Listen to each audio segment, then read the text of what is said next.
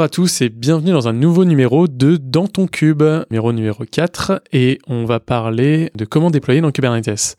Alors déjà, on va s'excuser comme j'ai fait la dernière fois dans DevOps, puisque ça fait presque un an qu'on n'a pas fait de numéro dans ton cube, euh, alors que bah, on devrait, en fait, euh, c'est quelque chose qu'on nous demande assez régulièrement. Euh, et bien nous voilà. Alors, les fois d'avant, on avait parlé souvent de comment on installe en fait dans Cube. On a assez peu parlé de comment, enfin, comment on installe le cube, en fait. On a assez peu parlé de comment on installe dans le Kubernetes. Et je pense que c'est un truc en fait assez important puisque dans le cycle de vie d'un Kubernetes, euh, on a 1% du temps pour l'installation et puis après on doit scoltiner de toutes les applications euh, à mettre dedans. D'autant plus qu'avec la maintenant il y a des services managés euh, qui rendent le truc très facile. Exactement. Alors, euh, et donc autour de la table, on va d'abord se présenter. Donc, euh, bah, Xavier, t'as commencé. Voilà, bonsoir. Euh, moi, c'est Xavier Krantz. je travaille actuellement en tant que SRE DevOps chez Virtuo. Et moi, c'est Victor Demonchy et je travaille comme SRE chez Agorize. Qui nous héberge aujourd'hui. Exactement. Merci. Jérôme Delay, je suis SRE chez BP2I, qui est une filiale du groupe BNP Paribas. Et donc Guillaume Letron, et je suis indépendant et je travaille autour de Kubernetes et du DevOps. Pour Barpilot. Oui, c'est ma boîte, je suis tout seul dedans. Donc, ah oui, mais, bah, entre autres, non, en fait. Fais-toi de la pub, mec. Voilà. Mais bon, voilà. Vous pouvez m'acheter. Je, suis à vous. euh, non, mais en gros, le, le, le, le truc, c'est vraiment de se dire euh, maintenant euh, comment on installe dans Kubernetes. Donc, c'est la logique. Euh, je voulais d'abord qu'on. Alors, ce numéro, il va être énormément tourné plutôt sur notre expérience. On a tous en fait des expériences assez différentes de Kubernetes, plus ou moins récentes, dans des contextes plus ou moins gros, euh, avec euh, plus ou moins de diversité là-dedans. On a nos opinions, on a des choses qu'on aime et des choses qu'on, enfin, des choses qu'on préfère, des choses qu'on déteste. Vraiment, euh, ne prenez pas ça forcément au pied de la lettre, on ne sera pas exhaustif. Il y a plein de choses sans doute génialissimes qui existent et qu'on ne connaît pas. N'hésitez pas à commenter. Mettez un pouce vers le haut. Non, je plaisante. Le pouce bleu. Appuyez bien sur la cloche. qui s'affiche ici. Non. Pour tous les gens qui écoutent ça sur iTunes sur, euh, ou sur Deezer, ça va être très marrant. Euh, mais voilà, en tout cas, euh, sachez que c'est que notre expérience. ça n'a rien d'exhaustif, en tout cas. je voulais d'abord qu'on revienne sur quelque chose quand, on, quand on fait du Kubernetes. ça va être d'abord l'expérience de création des conteneurs c'est quelque chose en fait euh, dont on a besoin parce que hein, Kubernetes va se reposer sur des conteneurs. C'est un grand sujet qu'on a eu déjà dans le dernier DevOps, donc je ne reviendrai pas là-dessus. Mais on va dire qu'on part sur des conteneurs. Comment vous avez eu l'habitude de créer vos conteneurs déjà dans les équipes? Est-ce que c'est vous qui les créiez? Est-ce que euh, c'était une CI En gros, moi la question euh, que, que je vais vous poser, c'est qu'il y a deux grands courants. D'un côté, euh, les développeurs ne savent pas qu'ils font du conteneur, ils font une application et derrière le SRE slash DevOps slash Ops, je m'en fiche du nom, fait le conteneur et ça part en production. De l'autre côté, le développeur sait qu'il fait du conteneur. Vous, c'était quoi plutôt votre expérience? Moi, je prendrais la parole tout de suite en disant que euh, il faut. Euh, alors, on peut pas tout savoir. Chacun a sa responsabilité et son spectre de connaissances et d'expertise. Mais euh, le concept même du DevOps, en fait, c'est de partager les choses et d'essayer de, d'amoindrir euh, cette, ce silo. Donc je pense que euh, les développeurs qui font les applications, à défaut de pouvoir tout savoir, doivent en avoir conscience. Et donc oui, ils peuvent pas tout imaginer. C'est pour ça que justement qu'il y a des gens à côté, comme des DevOps SRE, comme tu dis, peu importe leur nom, qui connaissent et qui peuvent les, les aider, les accompagner. Mais au final, c'est le développeur avant tout qui, qui doit savoir comment conteneuriser son application parce que euh, c'est lui qui développe son application et son but du jeu, c'est qu'elle tourne. Donc, donc, toi, dans tes expériences, euh, la CI sortait, enfin, les développeurs savaient qu'il y avait, ils connaissaient le Dockerfile. Exactement. Je résume. Oui, oui, c'est eux qui l'éditaient, euh, tout simplement. Euh, de mon côté, en tout cas pour ici, pour Agorize, ils avaient. Alors c'est moi qui ai introduit les conteneurs. Il n'y avait pas de Kubernetes avant. C'était sur Heroku avant qu'on passe sur du Kubernetes hébergé sur AWS au passage. Euh, donc c'est à mon arrivée qu'on a introduit le, conteneur. Donc pour l'instant, le fait est que c'est plutôt moi qui crée les Dockerfiles. Ils en ont conscience parce que je leur ai présenté euh, la façon dont ça fonctionne. Je leur ai même fourni de quoi le faire tourner en local. Maintenant, euh, le fait est que c'est plutôt moi aujourd'hui qui les met à jour et qui les maintient. Donc ils y touchent pas tellement. Il y en a pas mal encore aujourd'hui qui tournent d'ailleurs avec du full local euh, sur le dev, c'est-à-dire qu'ils font tourner euh, toute la stack pour développer, euh, installer directement sur leur poste et pas forcément dans du container. Parce que, parce que voilà, il- ça marchait déjà comme ça pour eux avant, donc Ouais, pourquoi pas continuer avec? Même si ça marche aussi bien dans du container, en tout cas maintenant. Donc voilà, c'est un peu les deux. C'est pour moi c'est un peu les c'est les deux. C'est ils savent que ça existe, mais ils y touchent pas tellement. D'accord. Euh, Juste peut-être replacer le contexte. Toi, euh, le, c'est combien de personnes dans la société euh chez Virtu, on vient de passer à la centaine de personnes et on est un peu moins ou un peu plus de 20 au niveau de l'IT. D'accord. Donc c'est globalement 20 personnes dans l'IT Voilà. qui touchent, qui vont plus ou moins toucher de près ou de loin des. Exactement, avec une architecture plutôt en microservices, on a une trentaine de microservices pour délivrer notre application. Ok. Et de ton côté. Et moi, ouais, c'est euh, un peu la même échelle que Xavier, même un peu moins parce qu'on est une dizaine de personnes vraiment purement techniques euh, chez Aguarise. D'accord. Et euh, j'en ai que deux SRE. Donc moi c'est un contexte un peu différent, c'est on est plusieurs milliers et nous on fournit la, vraiment tout ce qui est infra, donc on est très loin des, des devs. Donc pour répondre à la question euh, qui était posée à la base, euh, on fait nos, nos applications, mais c'est pas les applications euh, qui sont utilisées par les métiers. Nous on va fournir le socle, donc Principalement, euh, on fournit du cube pour pouvoir faire tourner les applications, mais surtout euh, des VM qui permettent aux gens qui font leurs applications de créer leur Dockerfile, de faire, leur, euh, faire leurs images et, euh, et de pouvoir les mettre quelque part, donc soit directement dans le cube, soit sur une CI/CD qui- qu'ils ont à leur main ou une CI/CD du groupe qui, elle, va se charger d'aller déployer dans le cube. Donc c'est c'est pas forcément nous qui déployons euh, les applis, mais on, a pour mission de donner les moyens euh, aux IT métiers de, de le faire. Moi, de mon côté, euh, j'ai eu à peu près toutes les expériences différentes, en fait. En effet, dans les grands groupes, en fait, il y a souvent euh, l'envie de vouloir rationaliser et d'avoir une espèce de peur que les développeurs, c'est vraiment, euh, j'ai vu ça beaucoup dans les grands groupes, de peur que les, euh, les développeurs ne sachent pas faire, en fait. Et donc, comme ils ne savent pas faire, il faut leur faire à leur place, et donc il y a une autre équipe qui va faire un choix, donc qui va faire un choix du runner, qui va faire des choses, etc. Donc j'ai vu souvent ça sur, dans, dans les grands groupes. Donc plutôt, c'est assez spécial alors que pourtant un grand groupe a de l'argent à, fournir pour faire de la formation, pour faire des choses comme ça. Et encore, et en plus, vraiment d'expérience, les devs sont pas cons du tout, même dans les grands groupes, et surtout peut-être dans les grands groupes, euh, ils savent faire en fait. Mais mais il y a une espèce de peur de se dire ah bah non, il faut qu'ils sachent faire. Alors qu'on s'aperçoit très vite que dans les grands groupes, ils sont 200, il y a énormément de Mexicains pour faire euh, bah, rien. Et hum, dans les petites euh, sociétés, hein, pour le coup, c'est bah alors là, c'est c'est un peu yolo et là, par autant, euh, c'est à celui qui a la plus grande volonté qui y arrive. Donc, si jamais les développeurs veulent faire, bah ils font en fait. Et souvent, euh, c'est souvent c'est les ops qui sont bloquants, donc ils se retrouvent à faire des Docker. Mais en fait, par la force des choses, en fait, hein, et ça, ça vient un peu par la fenêtre. C'est un développeur a besoin, il fait. Point. C'est un peu ça, c'est un peu ça le, le truc.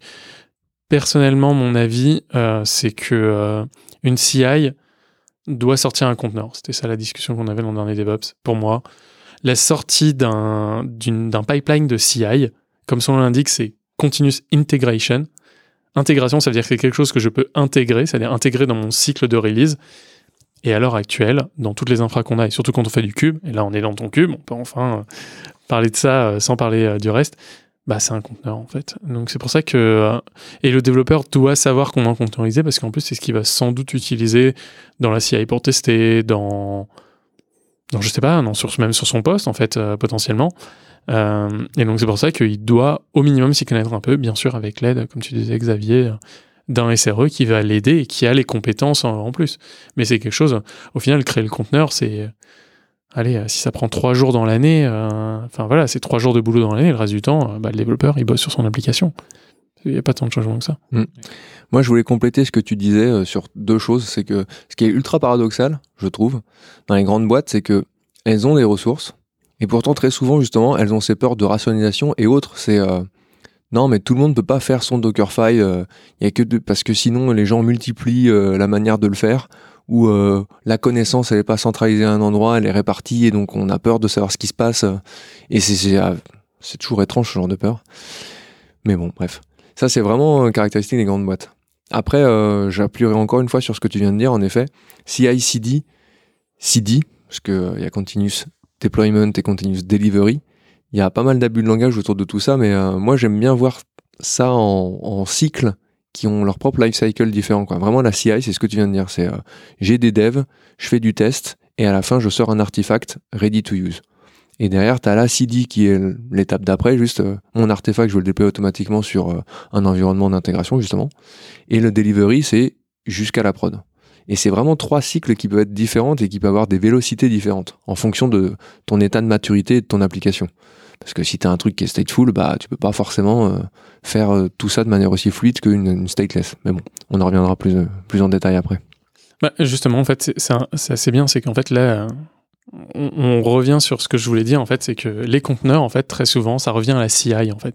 C'est cette première partie, en tout cas, à mon sens, qui est, avant de faire la CD, avant de faire même euh, juste, donc, euh, continuous euh, deployment ou delivery ou, ou je sais pas quoi, il Mhm. faut d'abord avoir un environnement pour pouvoir intégrer et avoir au moins un binaire, un artefact, euh, parce que, en fait, un, un Docker, enfin, un conteneur, c'est juste un binaire, c'est c'est un gigantesque binaire qui représente mon application, qui peut tourner sur un kernel Linux la plupart du temps. Et je sais pas d'ailleurs vous, mais euh, moi, ce qui m'avait séduit vraiment euh, quand j'ai commencé à comprendre en fait Docker, c'est euh, c'est de me dire vraiment ça. C'est c'est génial. J'ai un truc reproductible que je peux faire tourner en local et qui aura le même comportement que si je le fais tourner dans différents environnements de staging ou de production. À ceci près qu'il y a la config, bien sûr, mais euh, Oui, bien sûr, mais, mais, mais la config, de toutes les façons, tu l'auras. Puis, oui, et puis surtout, tu peux l'adapter à des différentes versions euh, de ton application ou dépendance assez facilement. Je suis en plein dedans, par exemple, en ce moment, euh, où on a euh, fait une grosse phase de migration l'année dernière sur toutes nos plateformes de production. Et après, il restait du legacy qui était dans une version de code plutôt différente du reste de, de- de la majorité de ces plateformes-là. Et là, je suis en train de migrer ces trucs-là, et justement, j'ai pu adapter assez facilement en, en moins du- moins d'une demi-journée euh, toutes ces plateformes euh, pour qu'elles tournent avec leur version spécifique et pas avoir à m'embêter à les mettre à jour sans, sans avoir euh, connaissance des effets de bord que ça pourrait engendrer, etc. Et le fait est que ça marche. Quoi. Alors, je voulais pas le faire, mais au final, euh, je vais le faire. Euh, mais ce que tu viens de dire est un truc assez génial, c'est qu'en fait, c'est euh, c'est quelque chose qu'on entend assez peu. En fait, au final, les success stories des conteneurs sont maintenant devenues tellement évidentes pour tous que tout le monde oublie d'en parler. Ce qui fait qu'en fait, on a toujours trois quatre pelés dans un coin qui vont dire les problèmes qu'ils ont avec les conteneurs, en oubliant en fait tout ce qui marche, mais qui devient une new news. Cette nouvelle qui n'existe plus parce qu'elle est devenue euh, tellement Mm, courante tellement qu'elle courante. euh, qu'elle passe inaperçue. voilà. C'est devenu mainstream. Quoi. Voilà, pour vous dire un peu, et, euh, et c'est quelque chose que j'ai pas dit, euh, venez dans ce podcast, venez participer, venez donner votre expérience. Et en fait, c'est le problème pourquoi depuis un an on n'a pas fait ce podcast-là? C'est qu'en fait, beaucoup de gens se disent, bah non, mais moi je fais du cube, mais c'est il n'y a pas de raison que je vienne en parler. En fait, non, en faire à l'heure actuelle est une nouvelle en soi. Ne pas en parler fait que certaines personnes peuvent penser que personne n'en fait. Euh, Il y a beaucoup de personnes dans la phrase, mais, mais en gros, comme personne ne dit qu'ils en font, ben en fait, euh, tout le monde a l'impression, en tout cas ceux qui n'en font pas ont l'impression que personne n'en fait. Oui, plus, puisque plus personne ne dit qu'ils en font. C'est ça, exactement. Donc venez ici, n'ayez pas peur, vous ne faites pas les choses bien et c'est normal. Personne ici autour de la table, à mon avis, ne fait exactement ce qu'il avait envie de faire. Mais, mais venez en parler. Et, et ça, c'est très bien, c'est de montrer un exemple précis de conteneur au quotidien. Et je pense pas que tu aies fait un tweet euh, pour pouvoir parler de ça. Non. Je pense pas que tu en aies parlé dans une conférence. Et à mon avis, même si tu avais fait un- une demande dans le CFP dans une conférence, je pense pas que tu aurais été pris. Peut-être ça le problème. Mais en tout cas, voilà un exemple de réussite concrète au quotidien. Un truc qui prend. euh, ça t'a pris combien de temps euh? Quelques heures, le temps de comprendre comment ça marchait. Quoi. Puis après, je peux le répliquer facilement, surtout. Quelque chose comme ça dans un autre contexte. Si jamais je t'avais donné un VMDK. Et Oui. bah voilà. Merde. voilà. C'est genre, merci, euh, merci, bravo. Donc voilà. Euh, je pense que maintenant qu'on a vu, on, on va pas parler trop de comment on build le conteneur. On pourrait parler de Builda, on pourrait parler Il y a de plein de, Canico. il y a pourrait- plein de façons de faire, je pense. Voilà. Et, et- et justement, je veux pas rentrer là-dedans, euh, puisqu'on a Docker, on a, on a plein d'autres systèmes qui arrivent maintenant. Je pense qu'à la fin d'une CI, la seule chose que les gens doivent avoir, c'est un conteneur. Un conteneur qui marche. Choisissez la solution que vous voulez. On pourra en parler dans un autre podcast, mais c'est pas ça le sujet aujourd'hui. Maintenant, c'est voilà. On prend le principe qu'on a un conteneur. Comment maintenant on le met dans Kubernetes? Euh, je veux juste revenir de qu'est-ce que ça veut dire mettre dans Kubernetes? Parce qu'en fait c'est quelque chose euh, on a l'impression que c'est y a de la magie tout autour. Au final non, c'est juste décrire les étapes ou en tout cas l'état final qu'on veut avoir dans Kubernetes. C'est-à-dire je veux avoir tel conteneur euh, avec tel autre, donc on va appeler ça un pod, donc c'est deux qui vont tourner ensemble, et ils vont devoir communiquer via un service, donc via une adresse IP sur un autre sur un autre groupe de conteneurs. Et voilà. Et en gros, c'est juste un agencement. En fait, c'est juste la description de quel est l'agencement que je veux et à Kubernetes de le faire. Euh, je reviens juste euh, à la base, c'est que d'ailleurs, à la base de, toute base de Kubernetes en version 1.0, hein, mes souvenirs, on n'avait même pas le concept de deployment. On avait juste l'état, on disait l'état qu'on voulait avoir, et en fait, si jamais il fallait faire des changements, ça se faisait client-side. C'était le client qui faisait euh, l'état. La seule chose qu'on pouvait demander à Kubernetes, c'était de maintenir un nombre de répliques, en disant il m'en faut 2, 3, 4 de un certain type de conteneur. Et c'était à peu près la seule chose qu'on pouvait faire. Tout le... Mais en fait, on arrivait très bien à faire des deployments, on arrivait très bien à faire tout ça. Par contre, c'était le client qui faisait ces, euh, euh, euh, actions, en fait. Moi, là, je voudrais juste avoir déjà, pour vous, déjà l'état de l'art, enfin l'état en tout cas de ce que vous faites, vous, quand vous devez faire un deployment. C'est-à-dire, j'ai un client qui a un conteneur et, et ben, il a envie d'avoir son application en prod. Vous, à l'heure actuelle, je vais commencer par le dernier qui n'a pas parlé. Alors, euh, nous, c'est un peu particulier parce qu'on est parti sur le. C'est jamais particulier. Hein. Enfin, c'est- Bah, enfin, ou alors parti- c'est tout temps. Ah, moi, je peux Bah, t'en parler après, tu vois. C'est alors- aussi particulier à ce que je fais. hein. Donc, c'est pas particulier. On, f- on a pris le pli de- d'avoir un énorme cluster euh, multitenant, donc on délivre du namespace. Donc, la, pour que la, la personne qui veut déployer son appli puisse la déployer, elle doit avoir un namespace avec du quota CPU RAM et euh, un accès du coup au cluster, donc qu'elle soit déclarée euh, dans l'annuaire comme ayant le droit d'aller sur notre cluster. Et puis après, bah, c'est du, Kubernetes. euh, je pousse mon YAML, euh, que ce soit avec mon avec mon ma VM ou directement avec ma CI/CD. Donc euh, c'est, je pense, c'est assez assez basique, mais étant donné qu'on fournit du, du namespace, euh, les gens peuvent se euh, trouver qu'ils sont un peu euh, contraints. euh, alors que bah ils ont de quoi exécuter euh, leur appli en fait. Oui, mais tout à fait. Donc- Donc en gros, là, toi dans ton contexte, euh, vous ne vous souciez pas de comment les développeurs poussent. Vous leur donnez juste un namespace. Un point d'accès, un namespace et YOLO. Et, et tu sais à peu près euh, comment les développeurs, euh, donc dans ce contexte, comment... Donc en gros, là, tu les aides pas, tu es vraiment en mode extérieur, tu es juste une offre de service Kubernetes. Euh, Est-ce que tu sais à peu près comment eux ont l'habitude de travailler? Est-ce que quel est l'outil qu'ils vont utiliser? Est-ce que Bah, c'est des manifestes raw ou il y a autre chose, du Helm? En fait, ça dépend beaucoup des, des différents métiers, parce qu'on a quand même pas mal de métiers euh, dans la banque.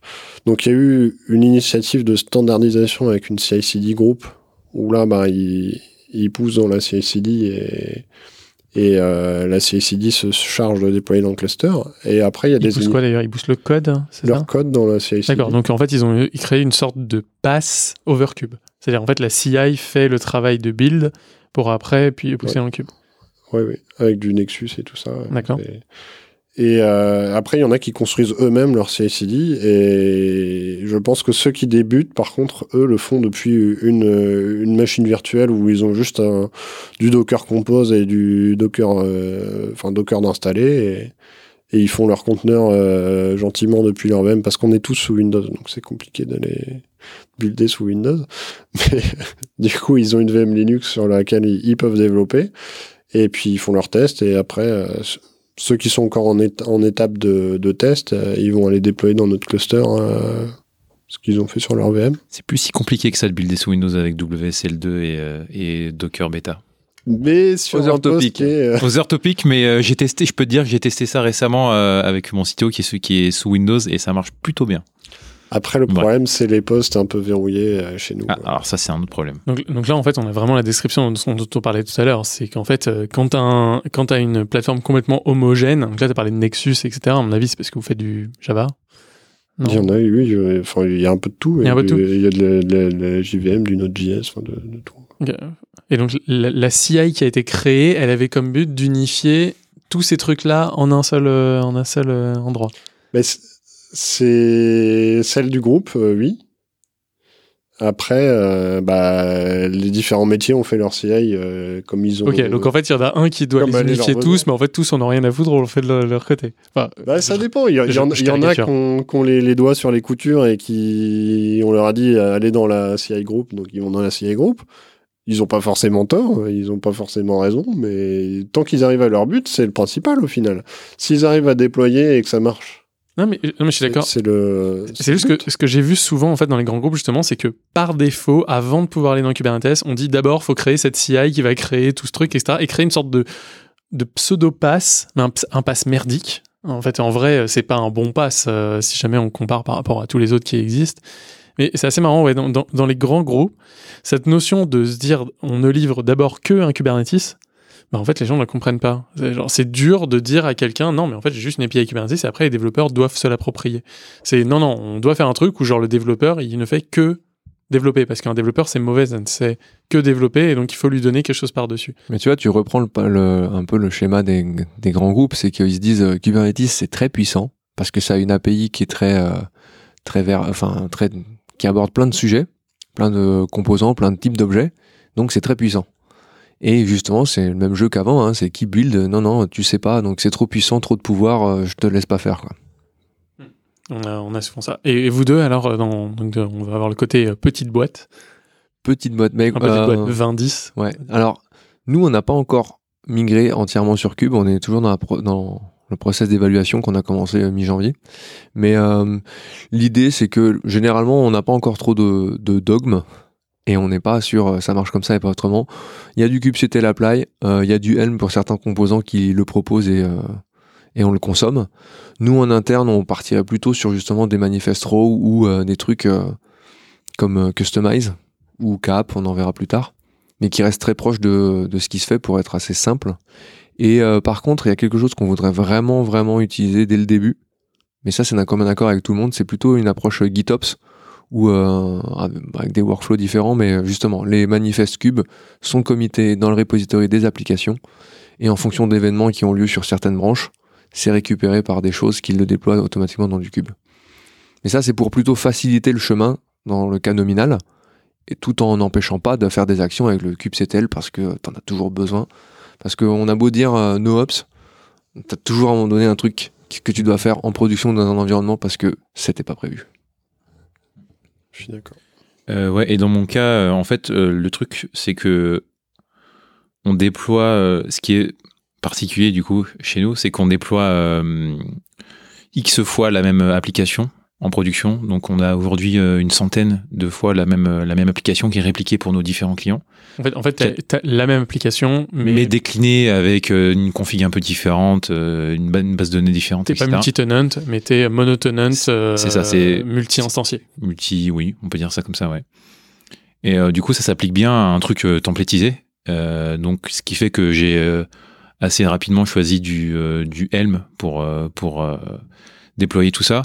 Aussi lié au fait que je voulais avoir un truc facile à exploiter pour euh, le déploiement des applications parce que chez nous, euh, c'est pas les devs qui déploient une nouvelle plateforme, c'est euh, ce qu'on appelle chez nous les IPM, les Engineering Project Managers, qui sont un peu le lien entre le produit et la technique, euh, qui voilà, qui font le déploiement des applications. Et quand on était avant sur euh, Heroku, comme euh, comme Xavier euh, essaye d'en sortir aujourd'hui d'ailleurs, on avait une interface faite maison où on rentrait le nom de l'application, quelques paramètres et on cliquait sur sur créer, ça utilisait une une appli template et ça faisait tout le boulot en background. Et Rancher permettait, avec du Helm, permettait de faire la même chose, en fait. Donc là, aujourd'hui, quand on veut déployer une nouvelle plateforme, on va sur Rancher, on fait euh, clique le template, je remplis mes champs, le nom, euh, les deux, trois paramètres de- d'environnement, etc., euh, le, nombre de réplicas, euh, etc., etc. On clique sur lancer, ça prend deux minutes. On clique, on attend trois minutes, le temps que tout se crée, que ça s'initialise, machin, que le DNS se crée tout seul, le certificat se crée tout seul, et pouf, la plateforme est up and running, et, c'est super rapide. Et, plus personne se pose la question de, comment, de quelle complexité il y a derrière. Juste, ça marche. Là, si jamais je résume en fait euh, ce que vous avez dit, il y, a deux points en fait qu'on corrèle souvent ensemble et en fait qui sont assez décorrélés. C'est le moyen donc de templétiser, ce que tu disais, cette manière d'instancier en fait, qui est d'un côté euh, Xavier qui disait bah, soit des RAW, donc euh, quand on parle de RAW, c'est donc euh, des manifestes à plat, des manifestes euh, genre Les à la limite euh, ils sont ils sont euh, co- guide comité, euh, ils sont vraiment, c'est exactement la réplique de ce qu'il y a dans l'API. Euh, D'un côté on a ça euh, ou du customize, on en parlera un peu après, mais quelque chose d'en fait très très proche de l'état final du cluster. C'est-à-dire quasiment en fait, euh, c'est comme si je faisais pas du, euh, euh, j'utilise pas d'ORM, mais j'utilisais directement euh, en SQL, genre mon dump SQL, quoi, et je touchais au dump SQL. Au final, là, quand on fait de l'API, comme l'API de Cube est vraiment 1-1, c'est-à-dire ce qui tourne est exactement ce qu'il y a dans l'API, et ce qu'il y a dans l'API est exactement ce qui tourne, on peut backuper tout ce qu'il y a là. Euh, et dans le- euh, de l'autre côté, euh, il y a toi, euh, euh, Victor, qui a fait plutôt le choix de partir sur un système de templating. Donc là, avec Helm. Donc Helm, qu'est-ce que c'est? C'est des manifestes avec euh, Avec du Go autour du, voilà, avec du Go template. Alors c'est assez marrant quand je le montre aux gens, les gens voient du Jinja Oui, bah ça ressemble à des moustaches. brackets, quoi. Et parce que c'est du moustache, curly bracket, c'est- ouais. c'est Ouais. du curly bracket, euh, etc. Mais c'est assez marrant en fait de voir euh, ce, ce chose-là. Et je pense que c'est aussi ça qui fait le succès de Helm, c'est que ça ressemble beaucoup à du Ansible. En fait, les gens quand ils regardent ça, ils se disent ah bah tiens, je connais le templating Ansible, donc je connais le templating Helm. Euh, non, euh, ne pensez pas ça. ça. Se ressemble, mais voilà, c'est pas forcément euh, le cas. Mais en gros, il y a cette façon-là. Donc, c'est la façon en fait dont on génère ce manifeste. Et après, il y a l'autre façon qui est comment vraiment on le déploie. C'est-à-dire que d'un côté, donc il y a toi Victor qui s'est dit bon bah moi en fait je vais utiliser Rancher comme plateforme pour pour donner une interface à mes users qui ne sont pour le coup donc pas des users techniques, enfin Bah, il y a les deux pas en fait. trop techniques. Enfin, en tout cas, il y a des gens qui ne sont pas techniques euh, dans le lot. Et euh, et il y a toi de l'autre côté, euh, Xavier, qui s'est dit non, non, mais moi, en fait, ce que je veux, c'est avoir du GitOps euh, qui me référence. Et donc, je veux utiliser le workflow Git que tout le monde sait maîtriser. Ou en tout cas, on espère. On est en 2020 quand même. Euh, et donc, euh, utiliser ça. Et en fait, c'est deux choses différentes. Tu aurais très bien pu utiliser du GitOps avec du Helm. Ouais, tout à fait. Voilà, tu aurais très bien pu utiliser euh, une interface euh, front, mais euh, qui génère les manifestes Mmh, euh, à plat, etc. Et donc en fait, c'est assez marrant, c'est que vraiment, en fait, on a donc deux choses différentes. Il y a la manière dont on génère les manifestes, en fait, parce qu'à la fin, de toute façon, euh, dans l'API Cube, il, va, il ne restera que des manifestes à plat. Ça. Il faut quelque chose qui lui file du manifeste à plat, peu importe la source, il Voilà. faut que ça finisse comme ça. Voilà. Et après, il y a l'humain, comment l'humain va gérer euh, cette chose-là. Et ça, c'est marrant, c'est que souvent, les gens confondent les deux, en fait, et se disent, ah, mais regarde, j'ai mon Helm, c'est bien, mais ils oublient que le value.yml, il est sur leur poste, et qu'en fait, c'est quelque chose qu'ils n'ont pas partagé. Donc, il n'y a pas le workflow, en fait, d'utilisation du Helm. Ils l'ont pas utilisé, parce que je donne une charte à quelqu'un, jamais je vais pas donner les values avec, euh, j'ai aucun moyen de retrouver, euh, de retomber sur mes pieds. Mhm. Mais moi, en fait, enfin, comme vient de le dire euh, Victor, c'est euh, quand même. Enfin, moi, je trouve qu'il a appliqué Helm au bon moment et que, comment dire, mon choix de pas appliquer Helm se justifie également. Dans le sens où il vient de le dire. Lui, grosso modo, de ce que je viens de comprendre, hein, il me corrigera si j'ai tort, c'est euh, une application. En grosso modo, euh, l'application développée, elle a le même corps et elle est instanciée avec justement des paramètres qui sont différents. Donc ça se prête exactement à ce que fait mais Parce que ce but du jeu, c'est tiens, je te file des paramètres, mais c'est le même, euh, même blob ou le même binaire, enfin la même application instanciée différemment. Nous, en fait, on n'a pas en- vraiment ce pattern, parce qu'on a plein de services qui soit partagent des librairies, mais sont quand même tous différents. Donc, j'ai pas vraiment cette notion de tiens, je dois l'instancier plusieurs fois. Donc, euh, nous, on est encore un peu plus proche de justement du code source, dans le sens où euh, Parce que il faut des Ouais. manifestes Et où ça nous suffit, quoi. Et, et est-ce que tu peux expliquer, euh, par exemple, euh, Customize plutôt que Helm, dans ton cas, enfin, de ce que, t'as- de ce que tu t'envoies, en tout cas? Ah, alors, pourquoi est-ce qu'on envisage Customize C'est parce que, euh, donc, en gros, on a nos manifestes. Euh, peut-être peut-être on peut Ouais. revenir déjà même juste sur l'histoire de Customize. Que Ju- Juste Customize pour dire Customize. Euh, donc tout le monde connaît Helm à mon avis euh, et euh, parce que euh, c'est quelque chose de la plus connue.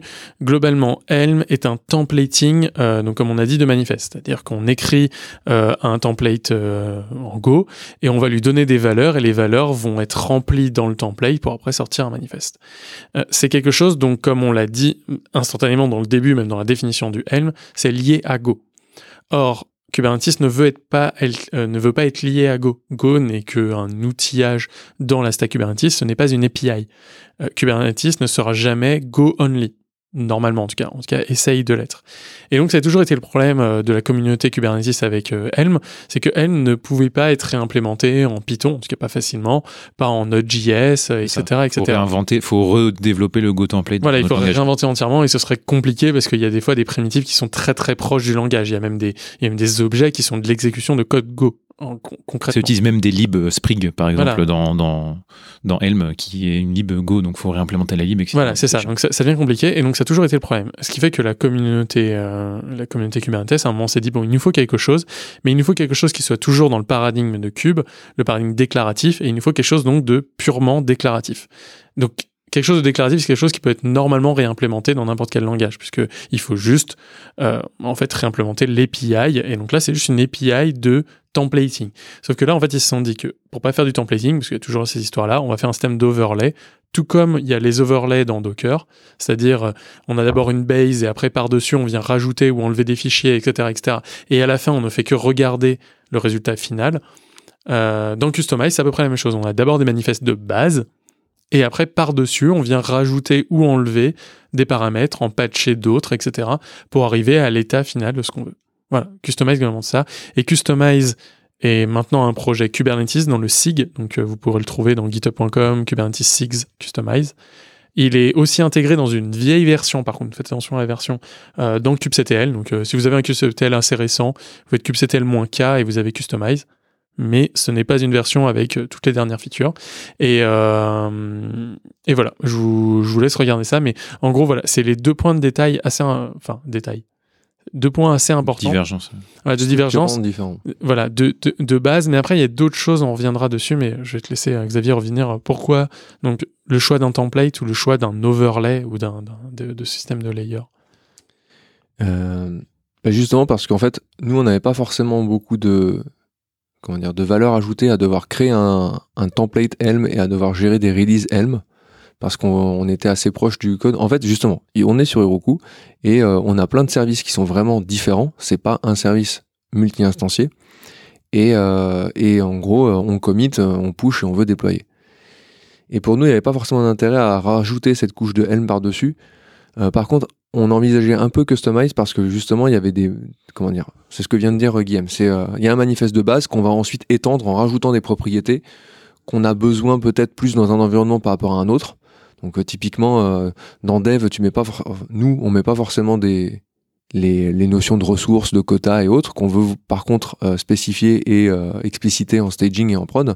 Donc c'est vraiment ça c'est on a un, un manifeste de base et on vient l'étendre pour lui rajouter des contraintes en fonction de notre environnement qui est staging et prod. C'est comme ça que chez nous ça fonctionne. Et encore, on l'envisage, on va pas le systématiser. Chez nous, ça va vraiment être en fonction de, l'usage des gens. Mais on partirait plutôt sur si on peut faire du raw, on fait du raw. Si on a besoin de plus, bah on prend plus. Je pense aussi a une notion, c'est que tu es parti en GitOps euh, first.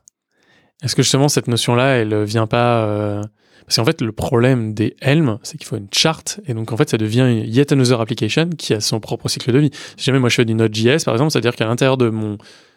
Enfin, quelque part, j'ai du code en Go qui va tourner à côté de mon code Node.js. Globalement, c'est ça qui va se passer. Euh, toi, comment tu gères justement ces releases Enfin, comment tu...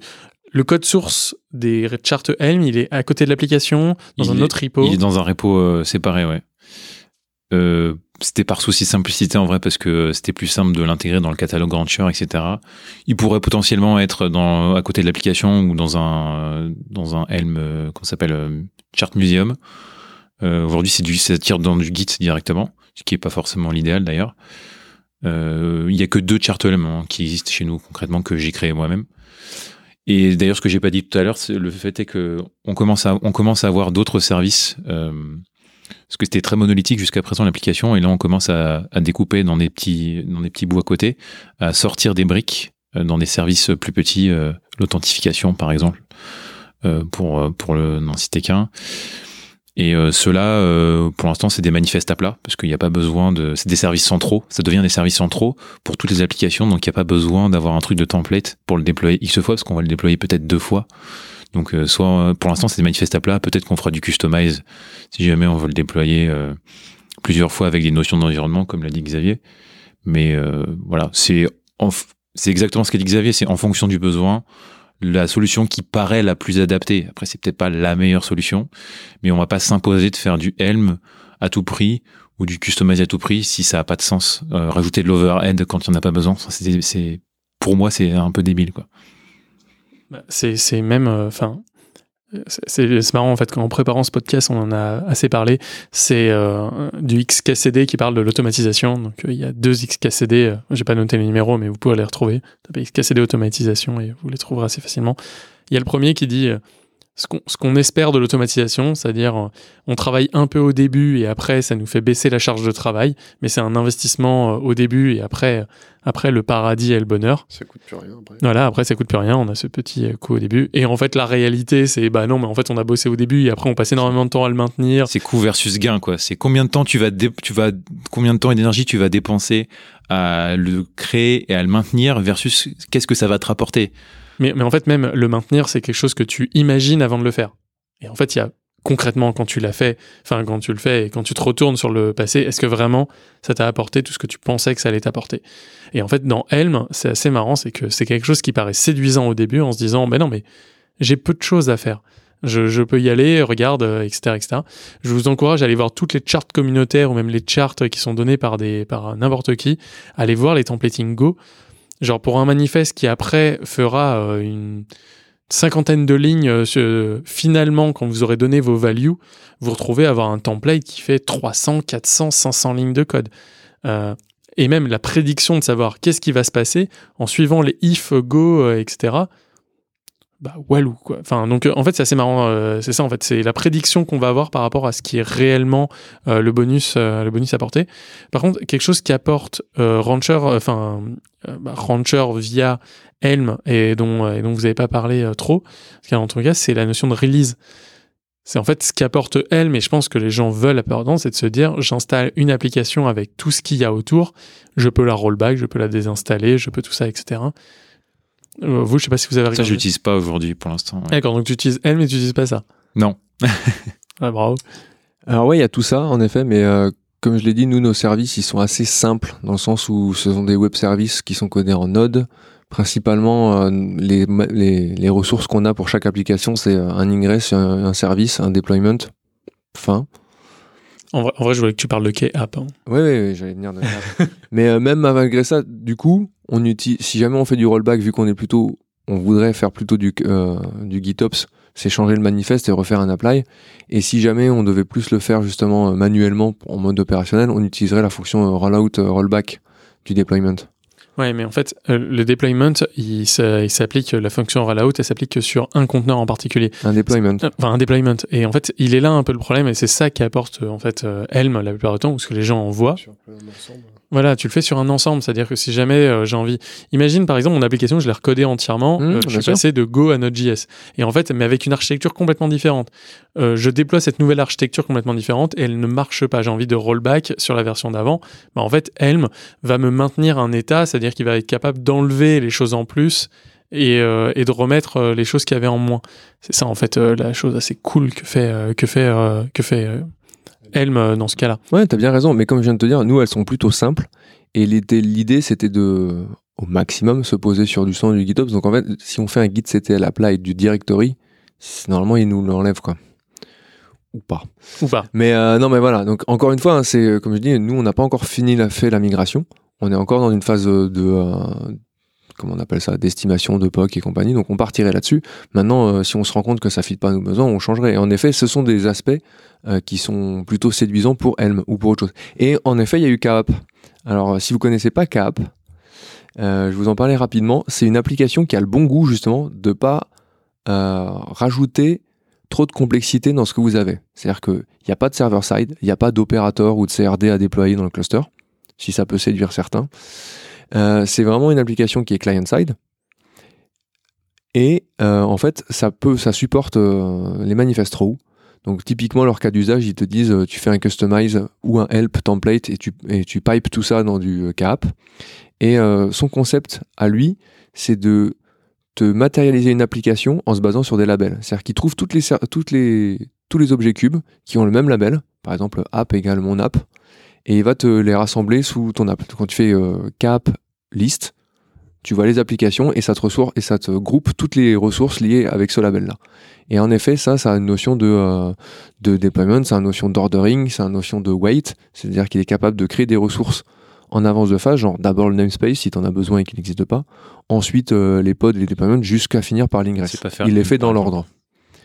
Et ça, c'est assez séduisant en effet sur le papier. Il y a d'autres c'est- et trucs ça se en fait, en fait c'est une logique KISS qui Ouais. customise, produit les manifestes plats, Exactement. et après KeyApp se, se, Charge que se du workflow de déploiement. Voilà, se charge du workflow de déploiement, du rollback, etc., etc., d'une version à une autre.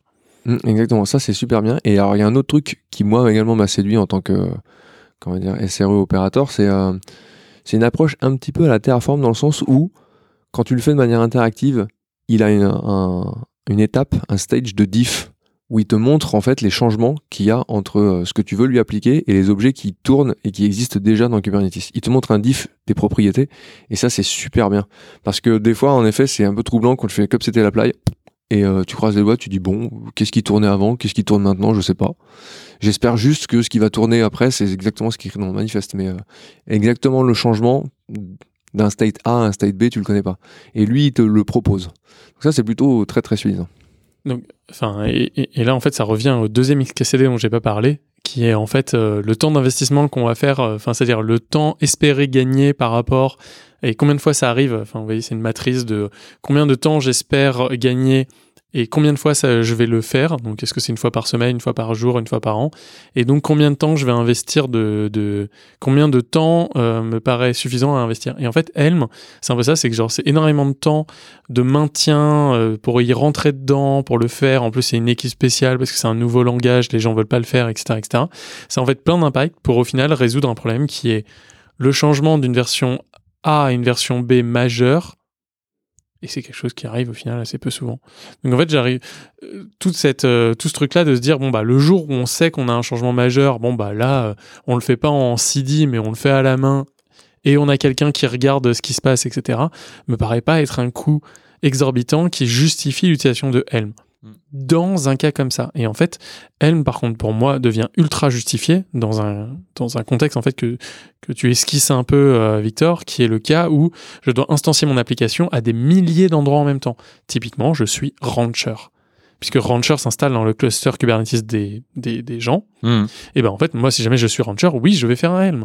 Parce que c'est un contexte où je veux que, euh, que quand je mette à jour mon application, euh, j'ai pas besoin d'envoyer un ingénieur rancher pour le faire. Et c'est Helm qui va se charger de faire ça. Donc, si je suis rancher, je fais du Helm. Parce que je m'installe dans des milliers de clusters partout dans le monde qui sont des fois sur du bare metal, des fois sur euh, du GKE, des fois sur de la WS, etc., etc. Mais, mais quand je suis mon entreprise, euh, ce coût exorbitant du passage à Helm qui paraît séduisant quand les gens viennent de Ansible me paraît pas, en fait reprend un pattern, un mauvais pattern qu'on avait dans ces cas-là, qui était qu'on avait une équipe qui faisait d'un côté le déploiement et de l'autre côté l'équipe qui faisait le développement. Et en fait, on n'avait pas du tout cassé le DevOps. Et je pense que justement les outils type Customize ou même des manifestes à plat, juste à plat, euh, reviennent un peu là-dessus. Et, euh, et, et c'est marrant en fait, aucun des deux vous avez euh, cité quelque chose. C'est pour ça que j'aurais bien aimé avoir d'autres gens parce qu'il y a plein de gens qui me disent ça. C'est je ne veux pas écrire des YAML. Ah oui, exact. Mais d'ailleurs, c'est drôle parce que, euh, comment dire, on a travaillé avec une, on travaille aussi avec une boîte pour nous accompagner sur cette migration. Et euh, justement, ils m'ont, ils m'ont cité Helm pour me dire, oui, euh, mon taf, c'est pas d'écrire que du YAML. Je, oui, d'accord. hein. En effet, avec Cube, il y a une certaine fixette maintenant sur le YAML. Enfin, en fonction des outils, le langage change et le, le DSL change, mais euh, au final, si c'est descriptif et que ça explique vraiment ce que ça fait, bah peu m'importe parce qu'au final, je sais ce que j'ai écrit. Donc, euh, Et surtout que M c'est du YAML. Enfin, genre, Bah on- oui. on n'a rien changé, on a juste mis Oui. des YAML avec plein de brackets autour pour plus ça. savoir où est-ce qu'on en est. Enfin, c'est Et ouais, ouais. C'est Et des ranges. des ranges, C'est pour ça que des fois, ça me fait sourire parce tout que YAML euh, voilà. d'objets. Euh. ça me fait toujours rire parce que c'est mauvais argument, mauvais endroit. C'est pas grave, reviens la prochaine fois. Ouais, c'est ça. Et puis, et puis, j'arrive pas du tout à comprendre ce concept de se dire, en fait, il y a une peur, la duplication. Tu vois, par exemple, moi, j'ai pas de problème à me dire que si jamais mes YAML ils marchent, bah, je les backup, ils sont à un endroit. Ok, ils sont dupliqués. Ok, peut-être mon dev et ma prod sont similaires à deux lignes près. Et en effet, j'ai 14 fichiers YAML euh, qui sont exactement identiques. Mais, Ouais, what else? Enfin, c'est pas. un- Le Git, euh, enfin, je paye pas au nombre de fichiers dans un, dans un repo Git. hein. Ouais, t'as raison. Mais il y a un truc, un pattern que je suis en train d'observer, plutôt de prendre conscience. Et moi-même, d'ailleurs, j'en fais les frais et j'essaye de réfléchir pour pas me faire prendre au piège. C'est que il y a, il y a toute cette notion de, euh, on développe des connaissances, on développe des best practices. Maintenant, il y a SRE by the book. Et donc, il y a des dogmes qui se qui s'établissent euh, par période. Hein. Config management, de, TDD, ainsi de suite. Et, euh, du fait, maintenant, on te dit, euh, voilà, il faut faire comme ça et pas autrement. Où est-ce que je voulais en venir? Ah oui, sur la duplication. Et donc maintenant, en fait, les gens te disent ouais, on a peur de la duplication parce que c'est pas dans les best practices, parce que machin, il faut toujours qu'il y ait un pipeline et compagnie, ou euh, s'il n'y a pas de CI/CD, euh, c'est moche, c'est pas bien.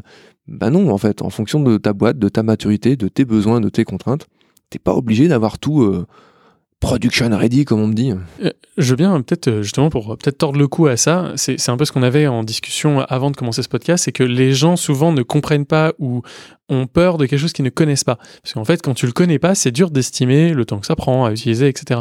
Euh, si jamais tu devais décrire le GitOps, parce que tu en as parlé, et je pense qu'en fait, c'est une bonne réponse à ça, qu'est-ce que c'est, quels sont les outils qu'on peut utiliser, et au final, comment ça se met en place, si jamais, même en très très loin Ouais, alors GitOps, le terme en tant que tel, ça a été plutôt euh, promu et mis en avant par une entreprise qui s'appelle Weaveworks. Et leur concept, c'est que même pour de l'infrastructure, en fait, la base, c'est du Git. Et tu récupères, tu check out ton Git et t'appliques quelque chose.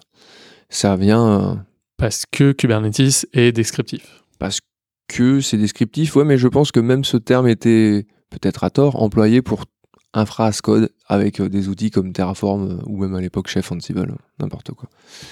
Mais le concept, c'est vraiment du GitOps, c'est je commit quelque chose et direct derrière, il y a une opération qui est déclenchée. Parce qu'il n'y a pas de, phase de, build et autres. Je l'envoie directement sur l'API API en face. Euh, dans le cadre de Kubernetes, il y a deux projets qui euh, prennent le devant de la scène qui s'appellent Flux CD et Argo CD, qui ont tous les deux d'ailleurs euh, annoncé qu'ils mergeaient dans un nouveau projet qui s'appelle GitOps Engine. Ils ont annoncé ça en novembre, je pense, avec, euh, Amazon. Et le concept, c'est ça. Alors, dans les best practices que eux mettent en avant, c'est en théorie, tu as deux repos, un pour ton code source et un pour tes manifestes de déploiement. Et euh, dans les schémas qu'ils mettent également en avant, souvent dans, leur dans ton pipeline, c'est euh, ta CI/CD et à la fin, quand tu as fini de pusher et de builder ton artefact, tu commites également un changement dans ton autre repo de config pour dire maintenant, il faut déployer cette image-là et il y a un autre pipeline qui prend le relais en mode tiens, euh, la version, tag, le tag de mon image dans mon manifeste cube a changé, donc je le check out et je fais avec le cube c'était l'apply. Dans les grandes lignes, ça ressemble à ça. Il y a des variantes où nous on essaye de garder les manifestes cubes dans le même repo de l'application pour pas avoir un repo infra, un repo NoLap. On est en train de tester une variante où on a des branches différentes, c'est-à-dire euh, en gros une branche master et du feature branch pour le code. Ça, c'est un historique Git. Et au sein du même repo, un autre historique Git sur euh, deployment slash staging, deployment slash production, où quand tu check out ces branches-là, tu n'as que les manifestes cubes.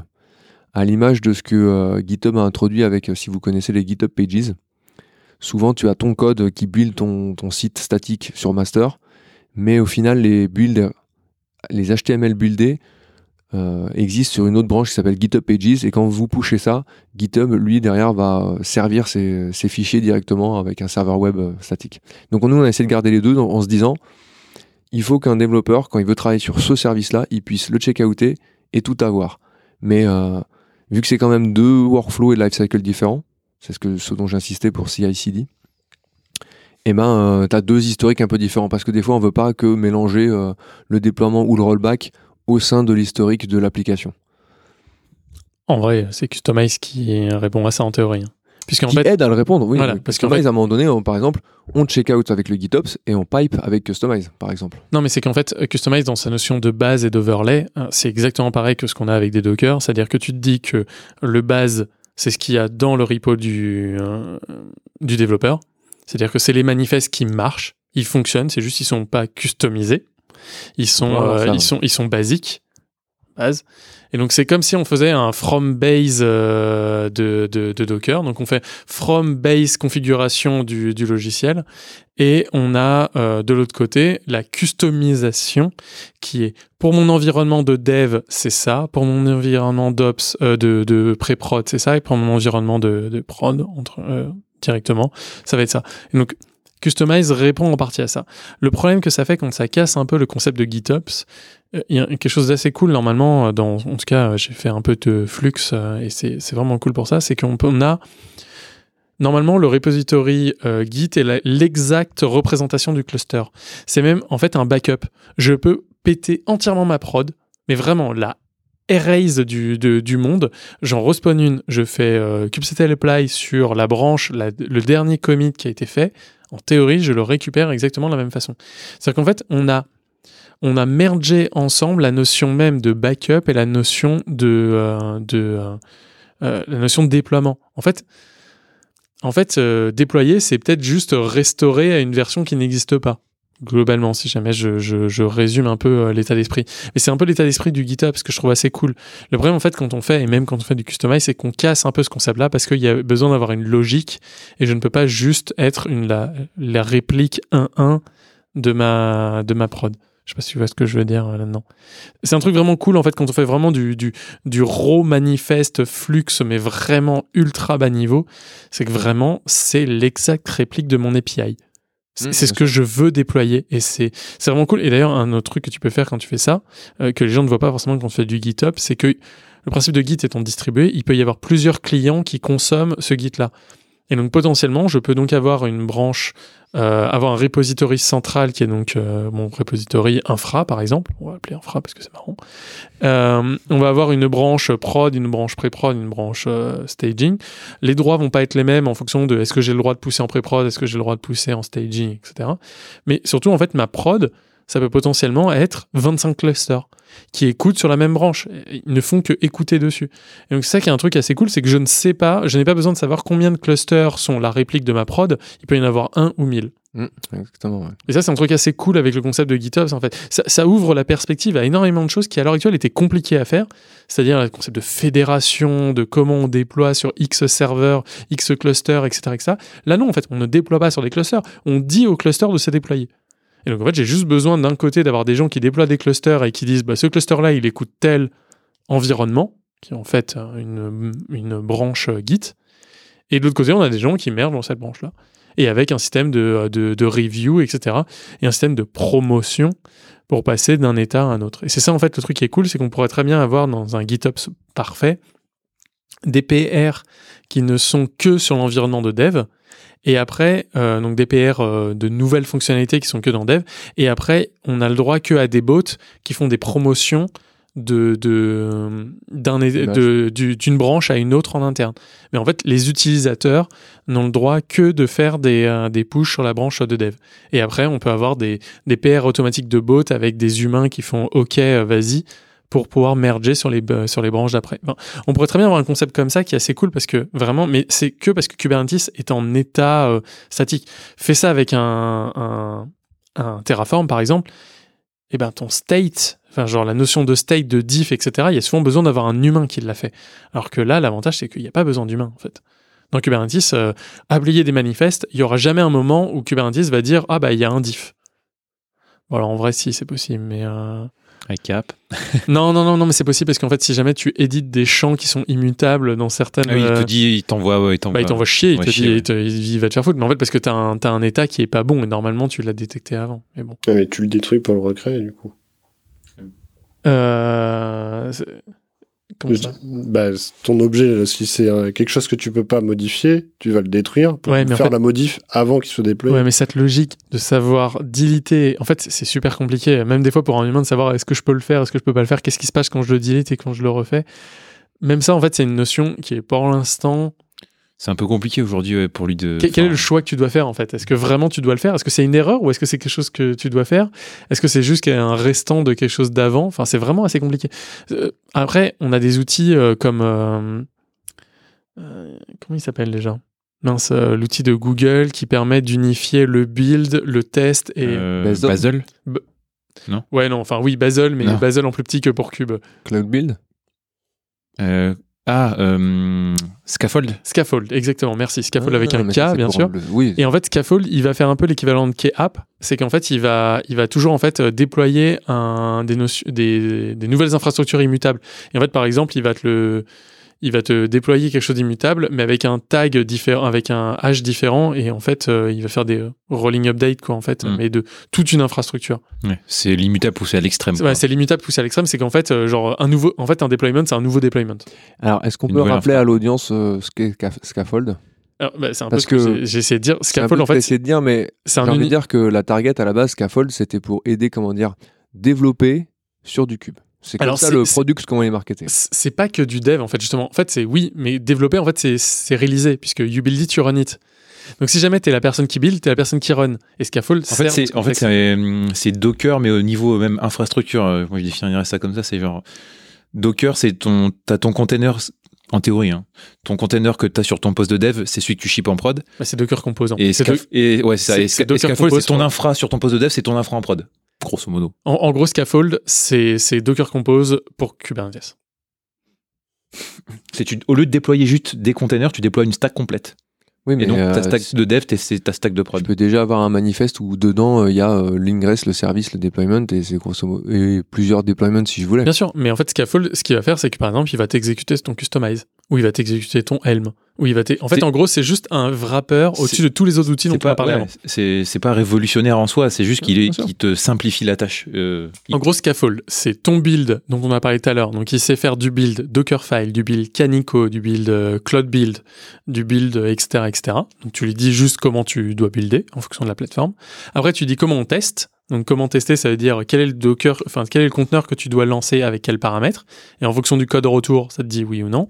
Et après, tu lui dis déployer sur une plateforme, c'est soit du Helm, soit du Customize, soit des manifesteros. Et c'est toi qui lui définis. Mais en gros, c'est une sorte de tentacule, enfin, un key, c'est un outil vraiment assez simple au final. Et il fait aussi key app, c'est-à-dire qu'il fait cette notion en fait de euh, dans, les euh, dans les euh, les manifestes. Et en fait, c'est- qu'un wrapper par par- par-dessus tout ce dont on a parlé avant. Il fait le build, la première partie de ce dont on a parlé. Il fait euh, ton ta génération de manifestes via Helm ou euh, Customize et il les déploie dans un environnement. Ouais, mais ça, c'est. Ok. Je vais reformuler ma phrase. Ça va donc du build jusqu'à un environnement. Et après, si tu veux passer à l'autre concept qui est, bah ok, très bien. Maintenant, je veux promouvoir cette image dans un autre environnement. Ah, je viens de me prendre un doigt, c'est-à-dire. Ah non, mais c'est qu'en fait, euh, la notion, en fait, c'est pas une notion GitOps based, comme on a vu avant, c'est une notion plutôt CI, c'est-à-dire qu'en fait, Scaffold va être exécuté par la CI. oui, ok. Bon, donc c'est euh, ok. Donc c'est pour reprendre le fait que c'était marketé plutôt comme un outil pour aider à développer jusqu'à Vercube. Bah, Donc c'est pour aller de la CD en mode continuous deployment jusqu'à mon environnement d'intégration. Mais même, ça peut aller jusqu'à la prod, en fait. C'est, si jamais le développeur a le droit en prod, il peut passer en prod. Et en fait, comme disait un peu. Si euh, ton chemin, c'est à chaque fois build and deploy. Ouais, mais ça peut l'être pour certaines boîtes. Oui, bien sûr, bien sûr. Certains peuvent se dire, bah en fait, euh, mes changements sont tellement mineurs, euh, j'ai euh, pas de besoin précis d'avoir d'avoir des tests de partout. Je peux déployer en prod. Tout à fait. Et Ça tombe bien parce que ça fait partie des. Alors, moi, plus dans, un, out- dans une démarche justement d'intégration. Dans le sens, je suis en train de développer une feature, ça impacte deux, trois services, comment je peux les déployer et avoir une boucle euh, rapide entre ce que je fais, ce que je déploie localement parce que j'ai mon IDE, jusqu'à euh, c'est déployé dans un environnement avec mes 30 services sans faire fondre le laptop, mais pour que le PO puisse tester. Justement, je, suis un peu en train de regarder de très loin ça, Scaffold ou euh, d'autres outils type euh, Garden ou euh, Tilt justement pour se dire euh, voilà j'ai eu une infra microservice je veux pouvoir euh, déployer euh, un ou deux services sur lesquels j'ai fait mes changements mais qui ont besoin de parler à ces 25 autres services tout en minimisant le temps de je fais une modif je save je commit et je veux que ça aille le plus vite possible sur un environnement d'intégration bah là pour le coup, en fait, en vrai, c'est souvent la question qu'on me pose. Bah j'ai pas de réponse. bah, En fait, en fait, c'est un peu- un peu- hein. un- ouais, ouais, enfin, sans doute. Euh, on pourra peut-être en reparler euh, justement une fois qui sera euh, genre comment on déploie dans Cube des microservices. Et Parce qu'en fait, c'est vraiment ça cette notion, c'est de se dire, euh, c'est assez simple de d'avoir le repository Kubernetes comme une sorte de vérité. C'est-à-dire qu'en fait, on a chacun des versions des microservices gérées par chacune des équipes qui a la version standard. Et donc après, chacun vient se rajouter dedans. Et donc en fait, on a cette uniformité par le cluster cube. Tout le monde partage le même cluster cube et donc tout se passe bien. Mais en effet, le problème se pose quand je suis dans mon repo, je suis dans le repo de mon, microservice A et je veux le tester à l'échelle de mon laptop. Moi, souvent, ce que je dis en vrai, c'est que bah, tu dois avoir des mocks et des, et des stubs. C'est-à-dire qu'en fait, autour de ton application, tu dois définir tes API et les moquer et les stubber. Et donc euh, définir quels sont les points, quelles sont les entrées, quelles sont les sorties, et elles doivent être euh, virtuelles. Alors c'est là où je reprendrais. c'est- euh, Mais après, le problème, c'est que c'est un coût en fait que peu d'entreprises à l'heure actuelle que j'ai vu, d'ailleurs quasiment C'est pas simple, aucune, euh, n'est prêt à supporter. Exactement. Et c'est là où du coup je reviendrai en disant bah voilà ça c'est by the book. Et puis après il y a le en pratique où il y a très peu de personnes qui font ça. En vrai, oui, il y a très peu de personnes qui font ça, mais les seules qui le font, ça se passe super bien et elles vont plus vite. Et c'est ça qui est très con, c'est qu'en fait, ça paraît être un coût. Euh, Tu vois, c'est un peu comme Helm dont on a parlé, enfin, quoique c'est peut-être en fait les- le mauvais exemple. Euh, mais en fait, c'est peut-être. Et là, pour le coup, je ne sais pas. C'est vraiment. C'est presque de la religion ou plutôt euh, de, l'espoir euh, qu'on peut avoir. Mais j'ai l'impression que ce pattern-là est un pattern assez cool. De se dire que quand je déploie, quand je fais un service, en fait, quasiment toutes les personnes qui créent un microservice devraient créer le mock de ce microservice en même temps. Et tu devrais quasiment avoir un repository de tous les mocks, de tous les microservices, c'est-à-dire c'est le microservice mais sans ses dépendances. Parce qu'en fait, c'est ça, c'est quand j'appelle un microservice, ce microservice peut en appeler un autre, qui en appelle un autre, qui en appelle un autre, qui en appelle un autre. Moi, ce que je veux, c'est juste le premier que j'appelle. Bah, lui, euh, je veux juste une réponse, même merdique, mais je veux une réponse pour pouvoir tester si ce que je fais euh, marche. Et c'est peut-être ça, en fait, euh, la chose que les gens devraient faire, c'est des mocks de tous les services dont ils font, ou avoir tous les microservices avec un mode mock. Comme ça, j'ai juste besoin dans un repo d'avoir juste les dépendances d'appel et les dépendances de les premières dépendances en fait dans l'arbre de dépendance et pas avoir besoin de se taper tout l'arbre. Mm. C'est peut-être ça en fait la réponse à ça, mais en, effet, ça sort un peu du cadre de cube, ça sort un peu du cadre de de de, de simplement les ops. C'est juste, c'est une façon de, développer là même. Voilà, c'est ça en fait. Et c'est ça devrait être un prérequis euh, dedans, mais c'est un prérequis cher. Et c'est peut-être ça aussi le problème, euh, le problème qu'a tout le monde. Je voudrais juste dire un truc. Ouais, tu peux définir mock et stop. Ah ouais. Alors, en fait, moquer, euh, moquer, euh, moquer quelque chose, ça veut dire euh, avoir une fausse représentation. Par exemple, je sais pas si tu as un service, une API qui prend plein de données en, sorte, en entrée, etc., etc. Bah, en fait, en fais une qui te renvoie toujours la même chose. C'est des fausses réponses. C'est des réponses qui sont, qui sont. Mais en fait, c'est, en fait, c'est ton API sans logique. C'est ce qu'elle devrait répondre si jamais on lui, on lui parlait. Et euh, les stops de l'autre côté, c'est, euh, bah, en fait, je vais avoir des exemples d'appels de mon API. Donc, tu es en train de développer un, micro, un service. Je vais arrêter de parler de microservice, parce que ça marche même à l'échelle de n'importe quel service qui fait des API. D'un côté, elle a besoin de, de, euh, de, euh, d'appels. Il y a des clients qui l'appellent, et ça, tu as envie qu'il fonctionne. Donc, en fait, ça va être ton échelle de test. Et de l'autre côté, tu vas avoir euh, des dépendances, et tu veux que ces dépendances-là, bah, en fait, juste ça te réponde. C'est les appels aux microservices. Voilà, c'est les suivants, appels aux entre autres microservices suivants ou à la base de données ou à n'importe quoi, etc. Mais juste envie quasiment d'avoir euh, une fausse base de données, mais qui marche. euh, c'est un peu, c'était un peu l'équivalent d'SQLite euh, quand on a fait, quand on faisait des tests. Les gens se disaient, bah, je veux une base de données, je veux juste pas avoir tout un Postgre gigantesque, multineux, etc., etc. Mais juste avoir un, un SQLite Un local pour de- faire mes tests test, SQL. Voilà, je veux juste pouvoir tester mes SQL et c'est tout. Et donc, et donc c'est ça qui est, qui est, qui est assez cool en fait. Et, et normalement, en fait, on devrait avoir ce genre de choses là, de pouvoir tester. Et en fait, dans l'informatique, enfin pas dans l'informatique, mais dans l'industrie, genre l'industrie, la grosse industrie, l'industrie aéronautique par exemple, c'est ce qu'on appelle des bandes tests. Un band test, ça veut dire, on te définit quel est l'espace que tu as le droit physique. On te dit ici, tu auras tel fil électrique, tel fil Tu électrique. définis tel tes entrées, tes sorties. tu définis tes entrées et tes sorties. Entre les deux, tu as le droit de coder n'importe quel truc, de faire un truc mécanique, un truc électromécanique, un truc électronique, un truc informatique. Mais en tout cas, le fabricant, enfin le, le constructeur de l'avion, il t'a dit en entrée, tu auras ça, en sortie, tu auras ça, et tu as intérêt à le respecter. Et ça s'appelle un band test. Et en fait, c'est un peu cette notion-là de band test dont on manque dans l'informatique, où c'est un peu plus. euh, Alors, si je construis l'avion et qu'il vole, si je construis l'avion et qu'il vole, bah, c'est que ça marche. Boeing. Voilà.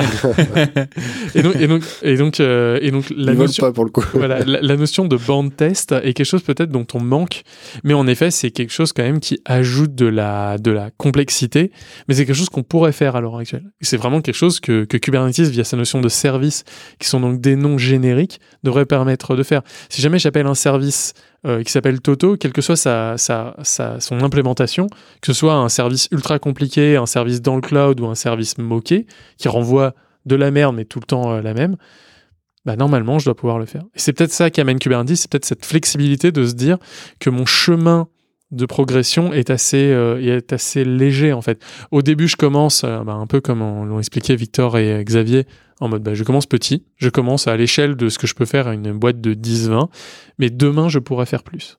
Et toi d'ailleurs, dans ton contexte, c'est quelque chose d'assez différent. Enfin, on voit d'ailleurs qu'il y a vraiment une différence de contexte. comment vous êtes parti entre bah, une banque et, et une start-up de, de voitures, quoi. Enfin, C'est ça aussi, je, je suis pas intervenu avant, mais c'est vrai que quand j'écoute euh, Victor et, Xavier euh, décrire ce qu'ils font, au final, ce que j'entends, en fait, c'est ce que les personnes côté appli euh, devraient faire. Et quand je fais des workshops avec les, personnes qui doivent venir consommer nos, offres, ce que j'entends, c'est... bah, en gros, on veut, on veut pouvoir construire notre cube et, et tout ça, et, mais toute cette partie de comment je, crée mon, contenu, mon app, comment je la, déploie, même juste pour tester sur mon poste, ces questions-là, ils, ils se les posent pas. De comment ça va faire pour fonctionner dans Kubernetes, euh, typiquement utiliser des probes euh, sur ces pods, euh, ce qui est quand même plutôt bien de profiter de ça quand tu déploies pour du cube. Bah, ces questions-là, ils ne se les posent pas. Ils veulent juste savoir comment je vais faire mon monitoring, comment je vais faire. je vais créer un, je veux créer un cluster, je veux le faire moi-même. Mais pour moi, ils se concentrent pas sur justement le. Mais ils se les posent pas peut-être parce que comment déployer c'est- parce qu'ils savent pas se les poser. bah, peut-être parce qu'on avait l'habitude des monolithes, en fait. Et qu'un monolithe, en fait, personne s'était jamais posé la question de comment déployer un monolithe. On foutait juste un war euh, dans un truc, et puis euh, magiquement, à la fin, on avait notre application. Et en fait, cette notion peut-être maintenant de se dire, non, mais en fait, maintenant, tu, tu dois définir tes entrées-sorties. Tu dois définir la construction même de cette chose. Est-ce qu'elles doivent tourner sur la même machine? Dans ces cas-là, c'est dans un pod. Ou est-ce qu'elles doivent être séparées? Est-ce qu'elles doivent être euh, politiques d'affinité, d'antifinité, etc. Toutes ces, ces, ces choses-là qui maintenant, parce qu'on a des, on a de l'hétérogénéité dans notre, dans notre application, je pense qu'en fait, c'est vraiment un changement de paradigme fort. Et Kubernetes ne te le répond pas. Il te dit, c'est une boîte à outils. C'est genre, euh, c'est à toi de te poser, c'est ce que tu disais, c'est à toi de te poser les questions. En amont, en fait. Voilà. Avant d'essayer de le déployer dedans, c'est avant qu'il faut te poser les questions. C'est ça, voilà. Et en fait, Kubernetes, le problème, c'est qu'il arrive, souvent, on le définit Kubernetes comme un stresseur d'organisation, parce que c'est ça, parce qu'en fait, il est pas du tout souple.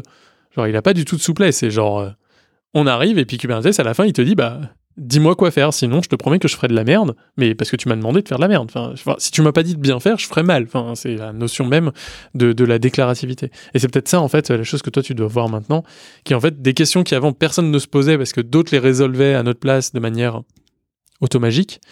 Euh, Kubernetes dit bah non mais maintenant il va falloir que tu me dises quoi faire et c'est cette notion de déclarativité sans doute qui est compliquée à, à avoir je sais pas si euh, Non, c'est pense ça, qu'on a mais, fait- on a- mais- mais du coup, il y a une énorme somme de boulot à, à faire avant, en fait. Avant d'être, d'arriver à l'étape de déploiement. mais mais c'est pas la faute de Cube c'est la faute Ah du non, fait non. que les gens n'ont pas euh, n'ont pas bossé enfin n'avaient plus l'habitude de le faire en tout cas euh, en tout cas à ce niveau là Ouais, ça reste quand même euh, à l'échelle euh, de notre métier, ça reste quand même relativement récent, hein, Cube. Donc, euh, je pense que c'est un peu normal aussi que ce soit encore. Oui. euh, Et, et en disant ça, faut pas oublier que à la fin, ça marche. Enfin, Oui. genre à l'heure actuelle, même en faisant mal, en fait, on fait mieux que le. Oui, c'est ça. C'est En faisant moindre- mal dans le c'est un cube. moindre mal, quoi. Ouais, mais surtout en faisant mal dans le cube, c'est mieux que bien avant. Parce que en vrai, pendant des transitions, bah, vous, vous êtes en train de migrer par exemple de Heroku à Kubernetes, vous avez des success stories. Oui, bien sûr. Alors que vous euh, utilisez peut-être Heroku by the book. Peut-être. Euh, ça, j'en suis pas sûr. Mais on n'utilisait pas forcément Heroku by the book, mais euh, on n'utilise pas forcément Kubernetes by the book non plus d'ailleurs. Mais le fait est qu'il y a beaucoup moins de problèmes aujourd'hui sur Kubernetes que sur Heroku. Alors peut-être parce que c'était mal utilisé sur Heroku, j'en sais rien. Mais c'est La finalité. la finalité euh, est là, quoi. Bon, je pense qu'on va s'arrêter là. Au moins, on n'aura pas fait trois heures cette fois-ci euh, dans, un, dans, un, dans un podcast. Ça nous permettra d'en refaire. Ça a ouvert, je trouve, beaucoup de questions euh, et euh, beaucoup de perspectives. Donc, moi, la conclusion, euh, qui, qui n'est que la mienne en tout cas, c'est ne vous entêtez pas à utiliser un outil dans Kubernetes. Ne vous entêtez pas à vouloir utiliser du Helm parce que vous avez vu Helm, parce que, parce que un autre logiciel utilise Helm dites-vous que à la fin, de toute façon, tout finira en manifeste. La seule question maintenant que vous vous posez, c'est comment vous arrivez à ce manifeste? Et en fait, bah, vous avez beaucoup d'outillages, de concepts qu'on a vus, de façons en fonction de l'utilisateur, en fonction euh, de n'importe qui euh, qui, va le faire. Ne vous restreignez pas à l'outil. C'est quelque chose qui va être en fonction euh, des personnes, en fonction de ce que vous avez besoin. Et, et moi, en tout cas, la conclusion, c'est ouvrez-vous ouvrez-vous à tout ce qui existe. Il y a beaucoup de solutions sur le marché à l'heure actuelle. On a parlé quasiment, on n'a même pas parlé de Tanka. euh, de- de a- Grafana. il y en a- Il y en a tellement que De on même plus où donner de la tête maintenant. Ouais, voilà, mais mais mais il y a quand même des concepts derrière. La Tanka, par exemple, ça va être du JSONet, ça va être globalement euh, du patch de ressources existantes. Donc en gros, ça va ressembler plus ou moins à Customize, mais en utilisant des JSON et en utilisant des choses comme ça. Ouais, ça. Il y a aujourd'hui, il y a plein d'approches différentes pour euh, plein de problématiques différentes. Il y en a Aucune, pas. il y en aucune a- sera parfaite. il y en a aucune sera, aucune sera parfaite. Il y en a pas forcément une qui est meilleure, genre la réponse absolue, la silver bullet, quoi.